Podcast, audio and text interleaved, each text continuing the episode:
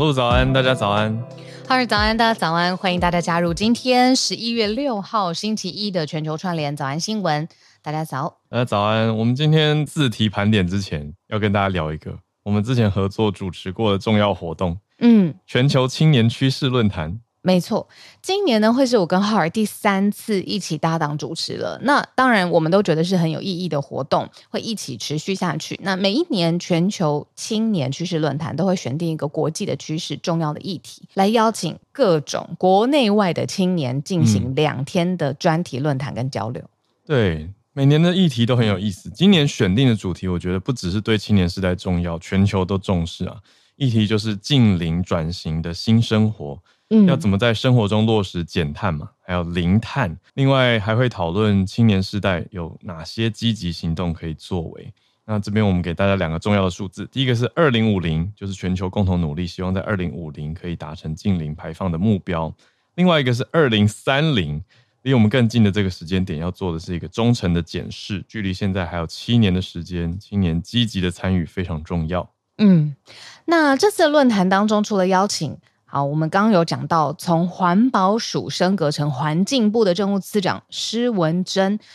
那国际语坛人呢，我们也隆重邀请到在印度有一位家喻户晓，他很特别，他是喜马拉雅另类学院的创办人，他叫旺楚克。为什么说他家喻户晓呢？是因为他是一个教育改革家之外，他就是之前那个。三个傻瓜这么红的电影里面主角这个原型人物，嗯，他自己本身也是一个环境永续的实践家，他就创立了一所碳中和、零能耗还有电力自足的学校，非常的尖端这样子。那他就是为了解决喜马拉雅另类学院当地有缺水、缺粮的危机，还发明了人工冰锥的一个冰佛塔。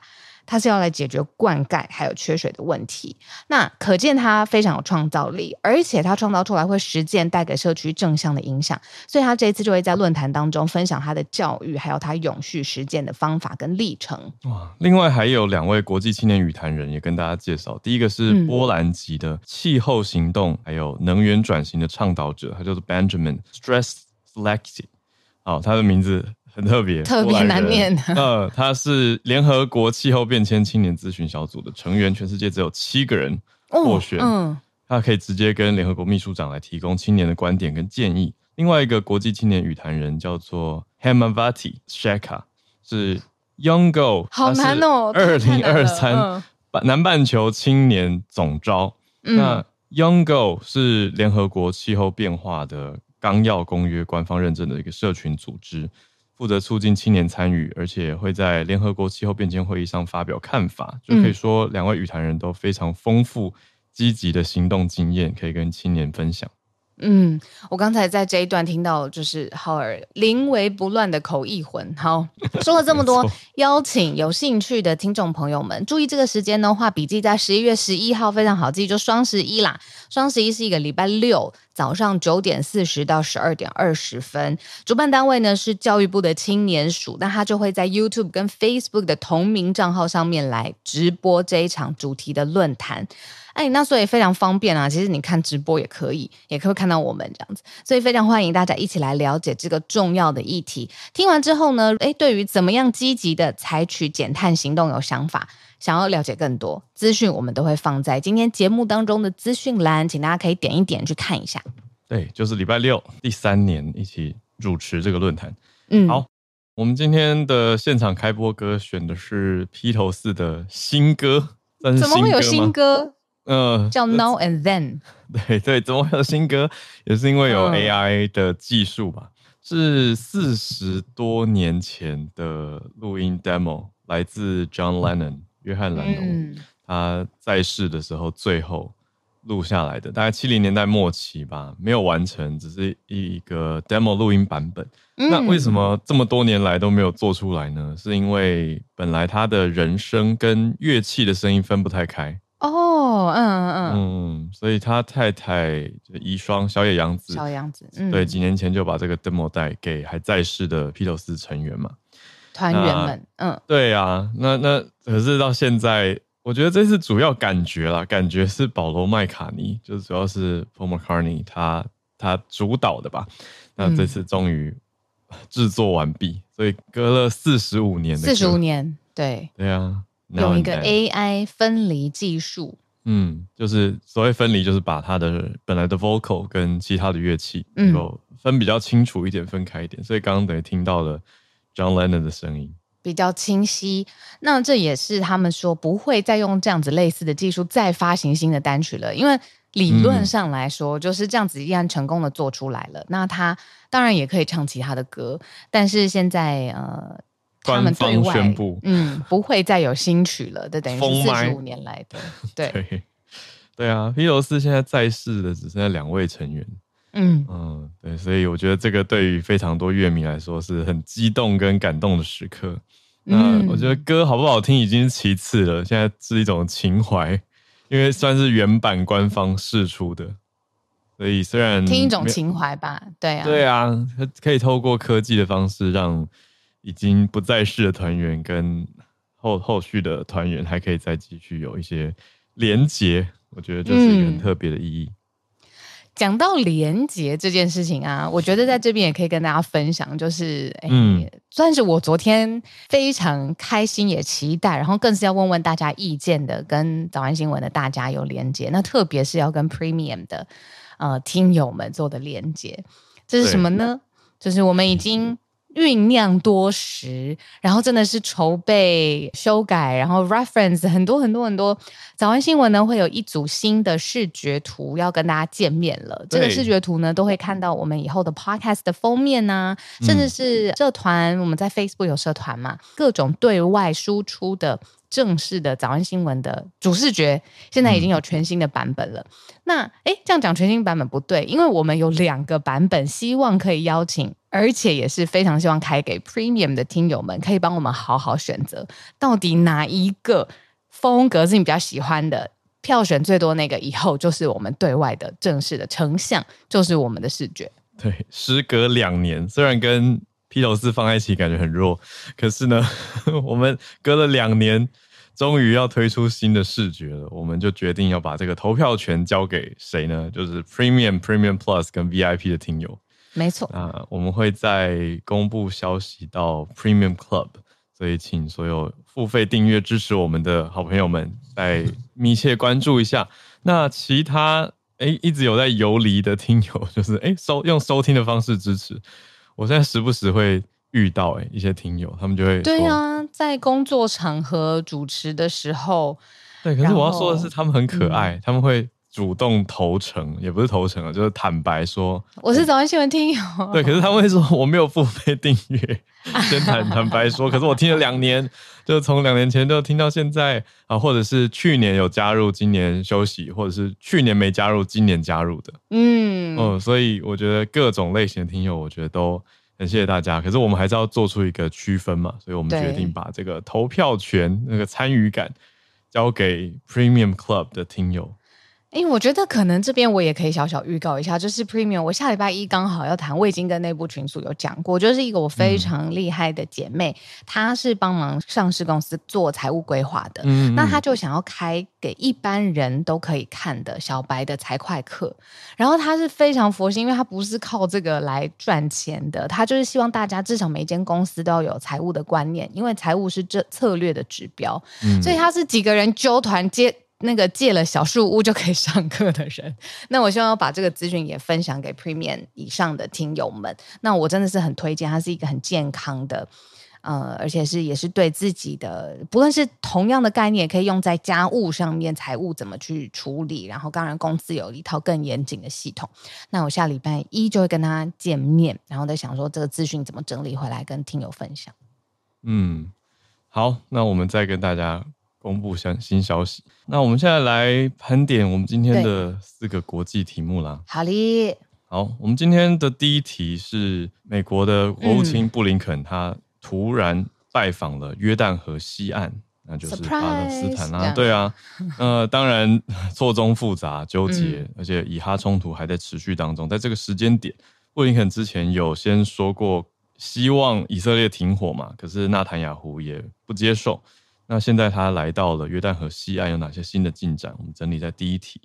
第二题则是离我们地理位置又更近一些的新加坡，算是政治缓慢更新吗？可以这样讲。呃，一个 up slow update，就是新加坡的总理李显龙现任总理，他宣布下一届大选之前会把他的嗯主持棒 交出去哦。那副总理黄循财是不是就是接下来的这个总理人选呢？我们放在第二题，第三题则是 FTX 的创办人 SBF，他中文翻成班克曼。他的起诉啊，现在终于有了一个初步的判决，七项罪名都成立，意思就是几乎全部的起诉都成立。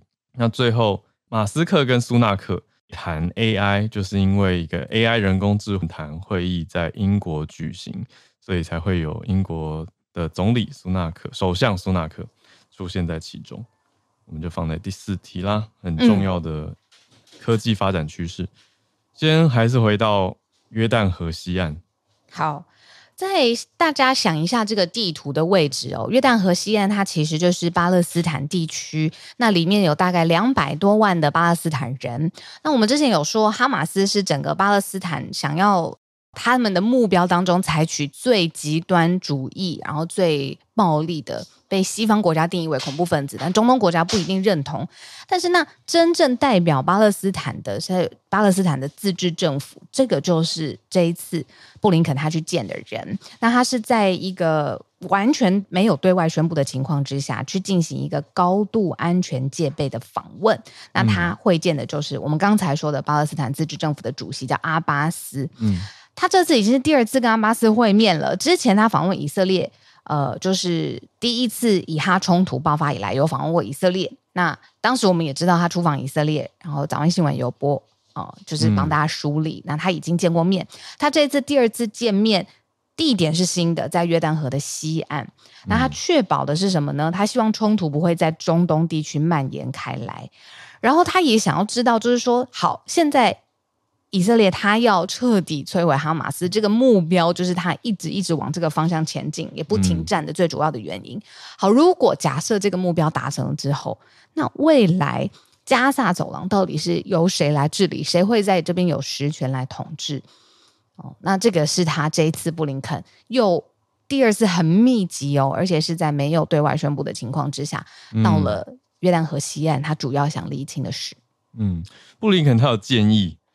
他的建议是说，嗯，有效还要获得新生的巴勒斯坦自治政府，等于算是来送一个期许的概念。他他直接跟自治政府的主席阿巴斯，其实就是实质领导者阿巴斯见面嘛，那就期许他们是一个新的巴勒斯坦自治政府。嗯，那他比较期许是由他们这个自治政府来管理加萨走廊。可是他也说，在这个期间过渡时期，可能会有一些国际的机构来管理加萨的安全跟治理方面的作用，所以听起来就是一个。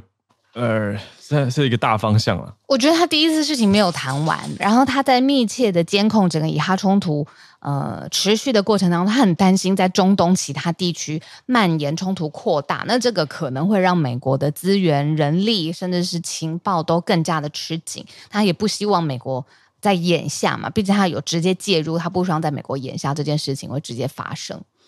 对啊，可是也要讲一下阿巴斯的政府跟。哈马斯之间的关系，嗯，他们算是呃坚决反目吧，可以这样子说，他们彼此之间是没有没有什么好脸色给对方看的。那阿巴斯现在已经八十七岁了，他们跟哈马斯没有什么公开的明确的沟通，而且他们主要是管制约旦河西岸这一侧，所以你说加萨走廊如果哈马斯所谓被攻下来，那。那会会不会有可能由巴勒斯坦自治政府过去管理？现在其实还不清楚。可是我们也从美国的角度，布林肯就代表的是美国的立场嘛，嗯，就说是希望一个有效跟重获新生的自治政府可以过去管理，嗯、但看来还要一段过渡时期。嗯。那这边补充一个小的知识背景吧，就是巴勒斯坦人其实，在联合国的官方代表呢，是全文是巴勒斯坦解放组织，我们在国际媒体上面会看到的缩写是 PLO，它主要的代表呢就是没错，嗯呃嗯，也有人翻呃法塔赫或法塔组织，嗯，嗯，嗯没错，这个就是真正在联合国代表巴勒斯坦人的。那我们说的哈马斯，只是在这个方向上面非常的极端激进，用恐怖主义，呃，西方定义的恐怖主义去达到目标的一群人。嗯，是啊，所以这是我们看到目前的情况。不过也补充一下以色列那边的立场跟想法。纳坦雅胡他现在提出来的条件，停火条件是说人质获释之前是拒绝停火的。他也没有直接说人质释放就一定会停火啦，只是他先设定了一个 condition，就是有一个条款在这里，就是除非。哈马斯押的这个两百多个人质全都获得释放，他说，否则不会停火。对，那除了呃，我们之前讲过嘛，以色列也很担忧的是他边境北边这边的黎巴嫩真主党，黎巴嫩真主党 Hezbollah 他们的领袖也对以色列跟美国一起来发出警告，是说以色列跟黎巴嫩边境的战争战斗啊，也可能会进一步再升级，所以这背后有伊朗的支持。所以看到美国在，可以说美国在以色列或者是中东地区腹背受敌。嗯，好的，所以就看到美国国务卿在这边穿针引线，嗯，来试着去协调出一条决议吗，或者一个结论？但目前都还是在进展中。我们来到第二题吧。好嘞，新加坡有接班人了。嗯，过去都是李光耀、李显龙哦，一直以来，尤其是李显龙，他是二零零四年开始就担任新加坡的总理。那他代表的政党呢，就是人民行动党，他同时也是这个党的秘书长。那他去年的时候有宣布一个接班人，就是一个当时时任的财政部长黄循财。那他宣布这件事情的时候呢，他就是出任我们刚才说的这个人民行动党的副秘书长。嗯，哦，所以这个接班其实已经排好了。对啊，对啊，副秘书长黄循财现在是副总理了。嗯，他的英文名字是叫 Lawrence。那黄在他们的拼法是用 Wong，所以是 Lawrence Wong，黄循财，就是循环的循，财富的财。嗯。那他时间点是什么时候正式接棒呢？会在二零二五年，新加坡有一个十一月的全国大选，所以会从他的手中接棒。他要带领的就是人民行动党，现在一直以来、长久以来的执政党。因为现在秘书长还是李显龙嘛，所以他要变成接棒的人，然后去带领这个政党。嗯。等于是先没有直接保证说他会是下一任总理，可是已经先保证他会是下一个人民行动党的秘书长。嗯，那新加坡的政治体制当然大家也很理解，一向以就是呃相对的稳定，而且精英政府主义啊，在推行大力的各式各样的呃政策。举例来说，黄循财这个人为什么出现呢？因为他在疫情最严重的时候，他就是整个 COVID-19 工作小组。领导人之一，然后因为他的领导风格，还有在这边可能他的沟通，还有他的政策的施政的方向，他就在政治拿到很多的资源跟焦点。嗯，黄循财他现在五十岁左右，很年轻。嗯，对啊，嗯，那我看到一些报道讲说，他小时候还住过马来西亚怡保。哦，嗯，怡保。嗯嗯，对，那后来才移居，跟家人移居到新加坡。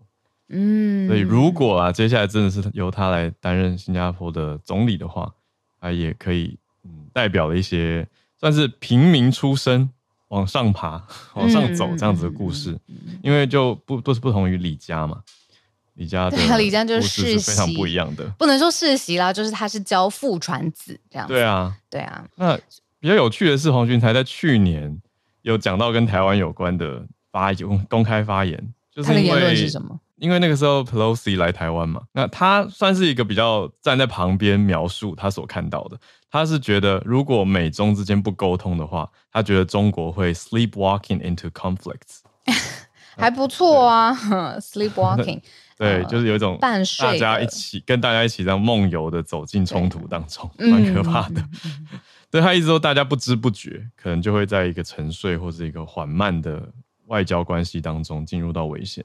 嗯，那他本人是个学霸来着，他零四年在哈佛大学公共管理拿到了硕士，就是 Public Administration 这样子，嗯，PA，嗯，就让大家哎初步介绍黄循才在早安新闻初步登场，对，没错，会是新加坡重要人物啊，他现在已经是副总理了。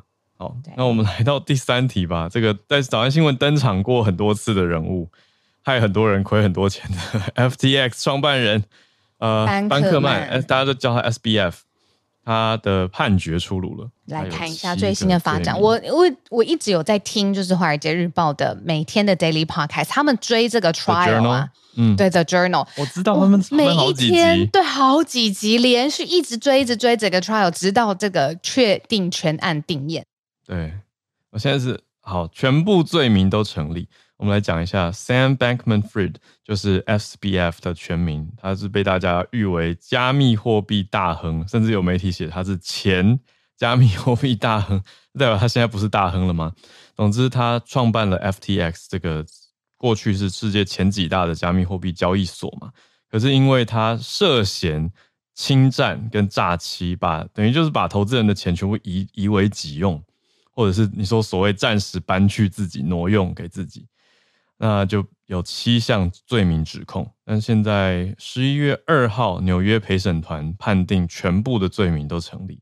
他们判决走了五个礼拜，那总共加总在一起，F S B F 他要面临一百一十年的刑期，最高的话，那量刑还会在择日举行，所以审了五个多礼拜，就是大概一个多月的联邦审判，对他来说就是一个很重要的考验呐、那他。算下来，我们这边媒体整理是说，有导致八十亿美元从 F FTX 当中消失。那他就是被判定为是一个重要的关键人。他现在三十一岁，算是非常年轻。那他都到去年年底，其实都还是加密货币产业的代表人物，就是所谓前加密货币大亨。那根据 Fortune 美国的财经杂志预估，他拥有两百六十亿美元的资产。非常非常的高。那他在结案的陈词当中呢，检方就说他他是被告嘛，就说被告极度聪明，但是被贪婪吞噬了。所以这个 FTX 的资金秘密的转移到他个人的 hedge fund 避险基金的时候，他其实知道自己在做什么。那美国的检察官就直接告诉陪审团说他是 guilty 有罪的判决。嗯，说傲慢的认为自己可以借由诈欺来脱身，所以最后法院是没有给他什么情面的，也没有给他什么好的 好的发言，这全部就是说他做坏事不行，那罪证确凿，所以就直接定他定他刑。那他加加总总总共有七项的罪名，可是有有一些奇怪的的景象啦，比如说。他们 SBF 被通报以后出庭作证，那个时候 FTX 还涨，就就是整个价格还在往上涨了一下。可是当然现在回头看，呃，很多我就我所知，受害者都还在积极的寻求任何的管道，能够协助跟帮助他们来取回自己的资产。但是我看这条路是非常的漫长，很不容易。但 SBF 这样判出来以后，大家真的有觉得得到安慰吗？我也不知道。但是法律该走的就是该走，那他这个一百一十年最高的刑期也还会再量刑。我们来到今天的最后一题，今天最后一题是 AI 的峰会在英国，看到马斯克跟苏纳克他们在畅谈 AI，已经开始了。好，那根据报道呢，就讲的是，你看这个全球 亿万富翁马斯克，他跟英国首相苏纳克一起出现在伦敦的。人工智慧高峰会上面，那他们谈了蛮多议题的，当然也有谈到中国，也有谈到甚至一个听了会让人有点担心的名词，叫做“杀手机器人”，什么东西？哦，马斯克他是先讲说，乐见中国在人工智慧安全上有所参与，也希望看到中国在议题上面跟英国、美国更加的接近了，更加一致。那他算是支持中国来参加这个。人工智慧高峰会，他们全名是 AI Safety Summit，所以他们主题不是只是泛谈人工智慧，而是讲人工智慧的安全。那这一场峰会蛮厉害的，他邀到的这些人都是我们常在早安新闻讲到的主要角色，这些科技公司的大老板。那他们一起来会面来谈，就有提到。马斯克的想法是说，如果美国、英国、中国在这个安全问题上面的立场一致的话，是好事，因为可以有带头的作用。那他五月底的时候也有去中国嘛，他就得到了非常高规高规格的接待。那他也说，哎，希望北京也可以参与这次的安全会谈，那非常非常的重要。英国就用这两天的时间来接待这些贵宾。那他们谈的议题，除了刚刚讲到说什么杀手机器人啊等等这些，那他们讲的比较算是想象啊。他们说要避免这种魔鬼终结者的 Terminator 的这种杀手机器人的剧情。那他们说，基本上就是结局都一样，就是人类必须要把这些机器人关掉、关机。可是他们认为人工智慧啊的安全，如果做好控制的话，有机会避免这种失控的想象。嗯，那这个是台面上的，我们现在已经知道的，呃，针对 AI 未来想象的控制啊，或者是改变它政策上面，你觉得台面下它跟各国领导人，甚至是比如说各个大的企业 CEO，应该有进行过很多很多类似的对话了吧？一定的，非常非常多吧。嗯、而且大家就，我觉得大家最在意的，以台湾的角度啦，嗯，就是会一直在意马斯克跟中国的关系，呃，这些当然很多东西是，是，对啊，是台面。嗯底下的，嗯，嗯，那他们算是有共同搬出，我觉得马斯克、苏纳克有端出一个饼吗？给大家，他有画一个饼出来。他们说未来 AI 时代是一个富足的时代，嗯，这就是我们也在早安新闻聊过的一个关键字吧。我觉得他在讲，他这次没有用这个词，可是他在讲的是人民普遍拥有高薪。他说，而不是基本收入。我们之前不是讲过全民基本收入吗？UBI，对，可是这次他讲的是说。未来 AI 时代是大家普遍有高薪，不是只是一个基本的门槛而已。嗯，可是他们也说，人类可能会身边充满了很多类人型机器人。嗯，这是他们所推出来的一个想象。那我们之前有都说，就是其实各国都在找一个切角，可以在这个国际的舞台上面，你说要么就是最有号召力、影响力，或在一个议题上面是先驱。那以英国来说，苏纳克这个人背景又更特别，因为他算是一个科技迷吧。他之前就有想说，他要用科技来打造，比如说英国的主导地位啦。他召开 AI 安全峰会，就是我们现在讨论的这个峰会，也是他这个其中一步。那他还要打造 AI 安全研究院，呃，这个是美国本来就要做的，贺锦丽有宣布的事情。然后苏纳克就说：“哎，英美要在这个研究院上面一起密切的合作。”也就是说，英国现在在用这张牌，你看他用在跟马 Elon Musk 就是有这样子紧密的沟通。其实世界上面也会有更多的焦点关注在英国他们自己的科技力之上。嗯，所以英国算办这个峰会。面子做的很足，那真的真的真的、嗯、变成一个 AI 大论坛，大家集合在英国的概念。科技迷 Tech Savvy。好，这是我们今天的四个题目。嗯，我们准备要来进全球串联的时间。每周一早上呢，其实大家都要准备忙碌，准备出门或是应对一周的挑战，所以我们特别谢谢在周一上来跟我们一起聊聊天的大家。嗯。然后我来回应一下，就是在聊天室当中，像 James 刚刚有说，就是 Alphabet 下面不是有一个 Deep Mind 嘛？它其实 base 是在英国，就叫 Google Deep Mind，嗯，算是一个实验室嘛，可以这样讲。它是一个一个公司，有英美合资，嗯，来做的一个研究实验室、嗯、AI 研究实验室。谢谢 James 的补充。啊、呃，我们今天我看到几位串联来宾，啊、呃，有翠翠、Bernard 跟 Benjamin，然后我也想小小小先讲一下，我们有听友说一直分不清楚 Bernard 跟 Benjamin，哎，为什么？我不知道为什么，可能名字都是 B 开头吧。我等一下可以再 再介绍一次。好，对，我们先从，因为连线的位置来自于也不一样，不一样啊。嗯嗯嗯嗯 Bernard 都已经跑好几个点了，Benjamin 一直都在马来西亚。对，那我们还是来照顺序，先从东京来跟翠翠连线。翠翠早安，Hello 早安，小鹿早安，还有早啊，跟班杰明早安。对，我我也觉得蛮有趣的，可是我们习惯了啦，可是可能一般的对听友还不习惯这样子。OK，、嗯、那我今天要讲的其实也是跟观光有关，对我是自己看的，嗯。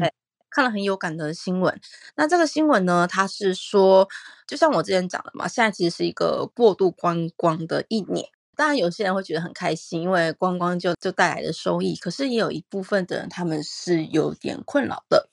那其实我们讲到东京，东京，嗯，怎么讲？有名的观光地点，那就是浅草。那还有一个地方叫做门前仲町。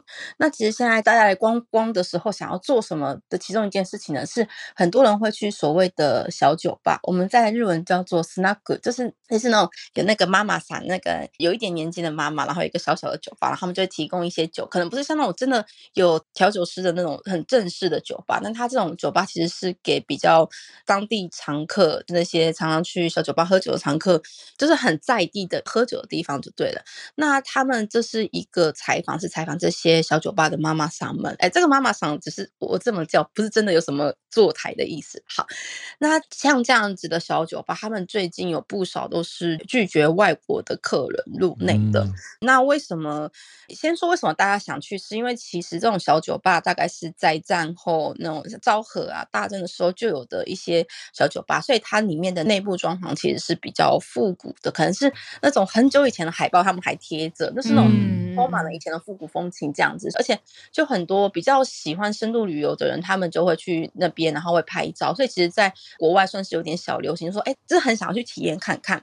可是这些，就像我刚刚讲，这些妈妈桑大部分都年纪也比较大，他们其实英文也不太好。嗯，那。他们也国际旅客就不太能是吧？呃，他们也很开心有外国旅客来，可是问题是外国旅客会遇到有几件事情。第一个就是很多是素食吃素的人，很多是因为有宗教制约，嗯、所以他们其实在吃的部分，比如说不能吃肉啊，只能吃鱼什么，就是他们的规定。因为你知道吃素有分很多种，所以对这妈妈上来讲，嗯、他们觉得这样的客人在点餐的时候要求实在是太多了。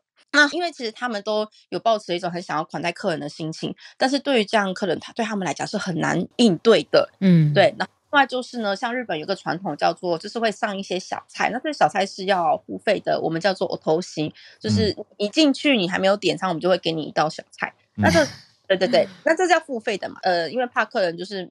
没有点餐，然后呢，有时候是因为想说在喝酒之前先吃一点东西，然后另外的话，它也是一种算是座位费这样子。那这个是一个日本很基本的文化，所以基本上日本人都可以理解。可是有些外国人是没有办法理解，说为什么我点了这个酒，可是为什么我的价钱却是比就是只有除了酒以外还有这个小菜的费用？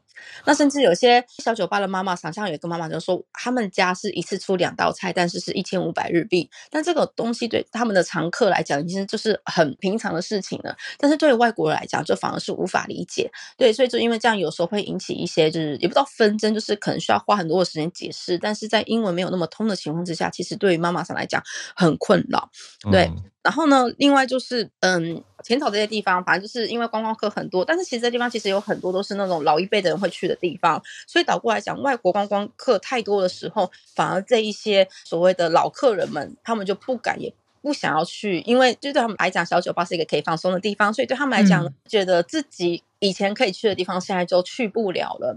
那其实对于这些妈妈上来讲，他们会觉得对客人很抱歉。那他们宁愿就是好好的款待这一些老客人们，也不太想要就是服务外国人，也有这个原因。另外还有些客人是去那边坐着，然后他就只点了一杯 whisky，然后他就一直坐着，他就再也没有点东西，很伤。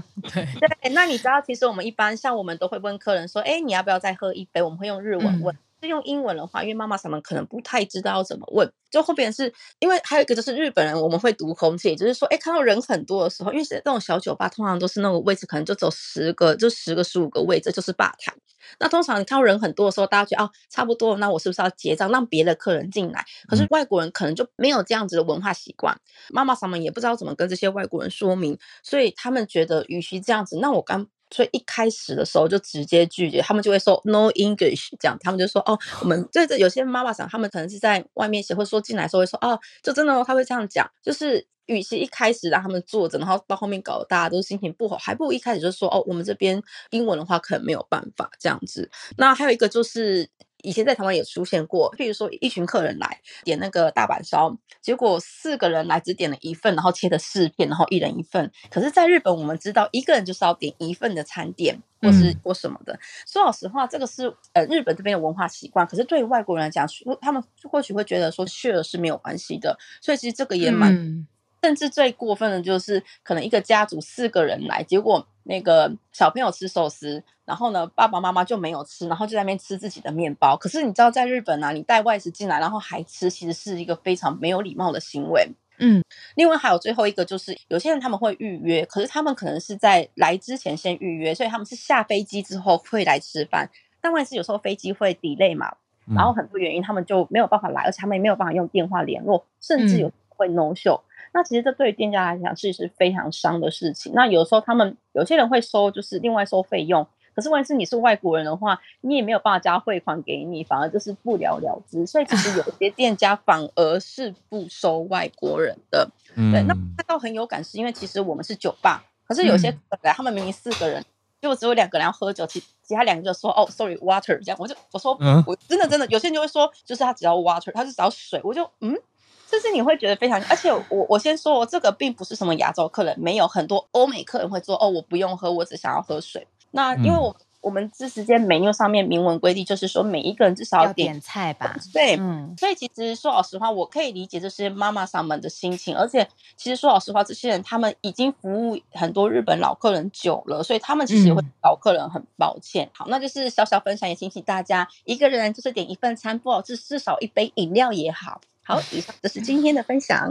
嗯，谢谢谢谢。因为这个题目，嗯，对啊，其实讲过，我觉得来来回回常常会有这样的冲突嘛，或者是纠纷产生，所以也算是一个分享跟提醒大家吧。就是而且特别是业者，对啊，就会直接有这个感受。嗯嗯，我觉得其实就是低消的概念啊。对啊，你就是拿人家的空间啊、服务啊各种的。嗯，我觉得只要那个规则是清楚的，应该就比较不会有误会吧。可是听起来是因为本来店家有给客人一些弹性跟空间，嗯，可是那个空间被用的过度了，所以又拉不回来，才会觉得很尴尬。好，谢谢翠翠，谢谢翠翠。我们继续连线 Bernard，Bernard 呢、嗯、来介绍一下最刚刚开始 Clubhouse 的时候呢，我记得 Bernard 应该是从香港跟我们连线的。那后来 Bernard 在一次惊喜的午餐当中现身了一个酸菜白肉锅，那算是我跟 Bernard 第一次见到面，对，见到本人。那、嗯、后来 Bernard 就在那个午餐当中跟我们分享，他后来就是整个生活跟工作都移到了澳洲，所以他现在在澳洲跟我们一起连线。对本纳尔早安。早，早安，大家早安。就今对，没错，我是香港人本来，我不，大家不要误会，我现在人在澳洲雪梨。好，然后今天我要分享的，刚刚上个周末呢，香港呢就举办了同志运动会。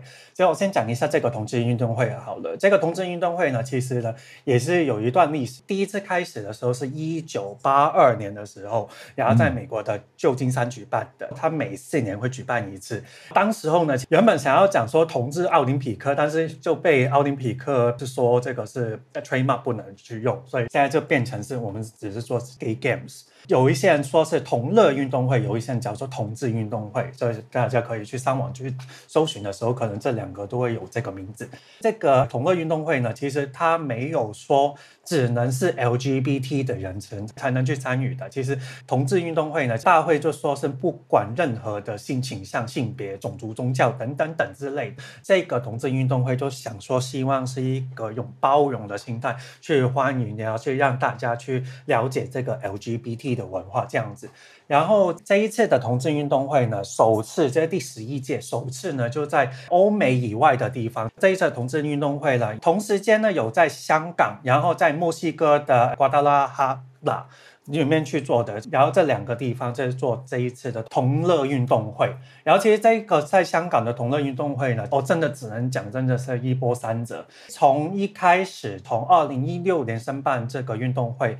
到二零一七年的时候说拿到了这个主办权，到后面转送中，然后到 COVID，所以其实原本呢这同乐运动会呢，原本是在上一年的，因为 COVID 这个原因呢，就也是延到今年二零二三年才开始。然后本来香港对于这个同乐会的支持度还是蛮高的，因为大家也知道说有一个名词叫做粉红经济学嘛，所以像是同志的游行啊，或是一些比较是那种大型的 LGBT 活动的时候，对于当地的经济来讲，其实也是一个很大的经济的增长。在香港啊，最近就是因为很多的原因，比方说中国跟香港对于 LGBT 的运动，他们有越来越多的压迫。就是我之前有在早安新闻也有分享到一些在中国的一些同志的群体被压迫了，比方说他们被强制要关闭啦，或是一些公众号也被删掉了。嗯，然后本来这个同乐会预计大概有一万多名参加者，然后观众可能到七点多。七万八万的观众，所以就是你想说，就是四万多的游客，其实对于经济来讲也是一个很大的帮助。其实但是呢，这一次呢，其实到最后呢，只有大概两千多人参加，所以已经缩了大概六分之一的量。其实之前那个同乐会的时候已经申请举办了，但之前刚准备要开始的时候，也是有收到。大概两万多人的联署，就说要去把活动也给取消掉，嗯、就是说，呃，这个有很多的那种保守型的团体，或者是比较是清政府的团体，就说这个包容啊，这平等多元的这一种很像那个糖衣的包装的活动，然后去让他们就说鼓励说同性婚姻可以合法化，然后用这个名义让一夫一妻的法律，嗯，要去。崩解这样子，然后更加有一些立法委员就说，如果这样子来讲的话，这会影响到这个国家安全，以及会崩解这个宪法的原因这样子。嗯，所以就最后呢，其实一波三折的也是在香呃香港举行的这一次同乐会呢，就是有香港其中一位就是叶刘淑仪，她以前也是香港的，叶刘淑仪，嗯，对。香港的呃保安局的局长，然后也是之后也是当过了立法会的会议员，然后他现在也算是有点像是内阁嘛，叫做呃行政会议的召集人。所以其他其实也是算是比较亲政府，他也这一次呢，就是有在呃这个同乐会里面呢，就是在做一个开场，然后就说我们就香港也是一个国际都市，有是包容这个 LGBT 的。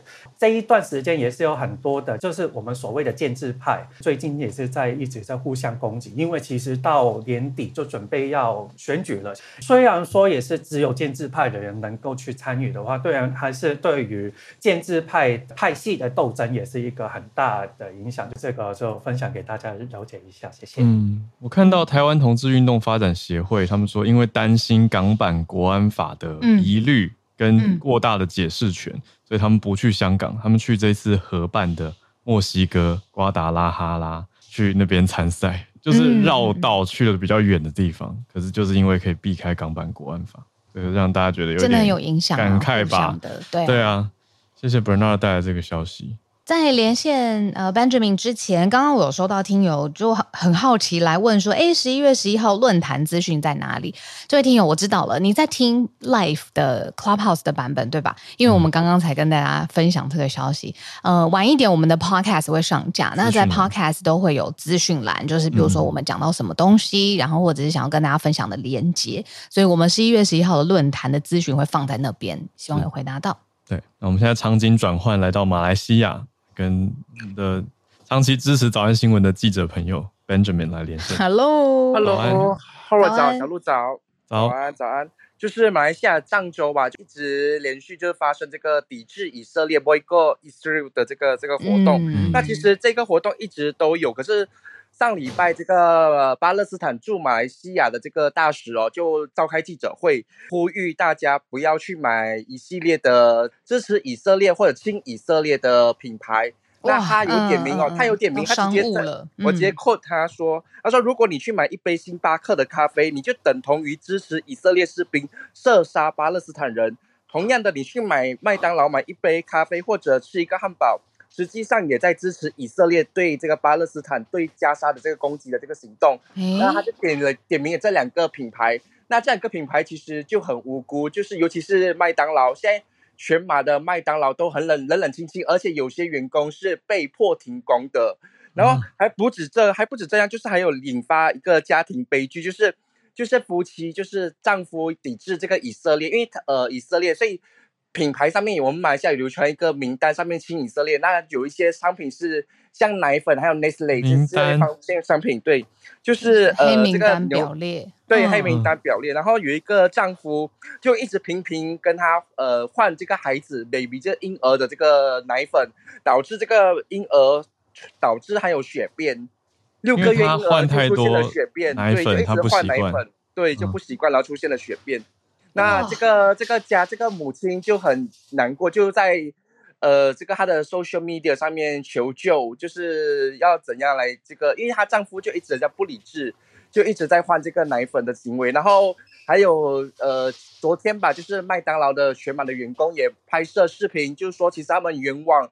其实马来西亚的这个麦当劳的高层也有说，其实他们不是，其实他们也是支持这个巴勒斯坦，他们没有，就是他们有跟他们切割了，就是有切割。嗯，那他们说他们其实也很可怜，什么就是无故无故导，因为这场以以巴冲突导致这个他们也受牵连。哦，是说嗯切割的不够快，所以他们觉得反而你是倾向以色列的。没有，其实马马来西亚的麦当劳很早就切割了，就是说，其实马来西亚麦当劳在这边已经很久了，已经算是因为已经是本地一个公司在经营，只是拿特许经营权罢了。所以就是他们很早就已经切割，可是因为他们不是美商啊。对，所以其实他们上礼拜就是因为上礼拜那个呃巴勒斯坦的这个驻马大使在这一番发言，导致大家都在抵制这个麦当劳。嗯，我看到麦当劳、星巴克，除此之外，汉堡王也被抵制，都是生活。对对对，尤其是那些有些有些、嗯、呃，就是我们的所谓的茶室，他们就因为呃有点名到呃麦露，就是 Nestle 的那个美露、嗯、美露。啊美露，他们也把这个美露的这个品相取消掉了，就是比较偏美商，他们都算进去，你是以色列那派的就，就他们他们说亲亲呃亲以色列派。然后、呃、就是亲美，因为我刚刚还以为是不是创办人，然后我还特地去查麦当劳创办人不是犹太人，呃，星巴克三个创办人也不是犹太人，哦、那也不是，不是就是说，不是针对犹太人，因为之前麦当劳，呃，麦当劳有的就是以色列的麦当劳有宣布说他们会就是固定每天会支有呃用麦当劳餐点来支持这个以色列军人，啊、就是因为这个新闻一出来就会就开始导致这个呃呃 boycott 行动，这个杯葛行动，嗯。嗯哇，很很很全面的美露哎，这个、嗯、呃全民饮料，在我心目中，对啊，是美露。尤其在马来西亚这边，大家都爱喝美露，可是这是因为这个，他们就要打算换掉。嗯，哇，这个太延伸了，太延伸了。对啊，影响层面好广啊！嗯、我看还看到有一些媒体也开始去做说，哎，那 Gen Z 怎么想？Gen Z 怎么看？他们也都是你们比较比较年轻的世代嘛。其实我们这边华人跟马来人就华华人是都都 OK 都有去，可是呃，其实马来西亚有一些州属是比较偏马来人的，像吉兰丹啊、登嘉楼是马来人为主的州属，嗯、那边就比较严重。可是像我们呃，像我是在吉隆坡，吉隆坡是首都，就看起来就还好。可是，在吉隆呃吉兰丹跟登嘉楼那个以马来人为主的就很严重，他们甚至一些员工被勒令一天只需要上班六个小时啊之类的，就很惨。嗯嗯嗯哦，六个小时，因为已经没有办法做生意了，大家都在背着他们。哦，懂懂懂，嗯，强迫你放假啦，强迫你回家，嗯。嗯，生意层面的影响啊，然后还有观感品牌上面，不知道原来在马来西亚延伸的比较火热一点，嗯，谢谢 Benjamin 带来的消息。那我们今天也特别谢谢翠翠、Bernard 跟 Benjamin，然后大家也可以多多认识，就是。呃，两位的差别，从选题啊，然后报道的角度啊，或者是切身的呃经验上面来说，应该都不太会弄混才对。嗯，也谢谢你们。对，只是名字都是 B 开头而已，大家可以区分一下。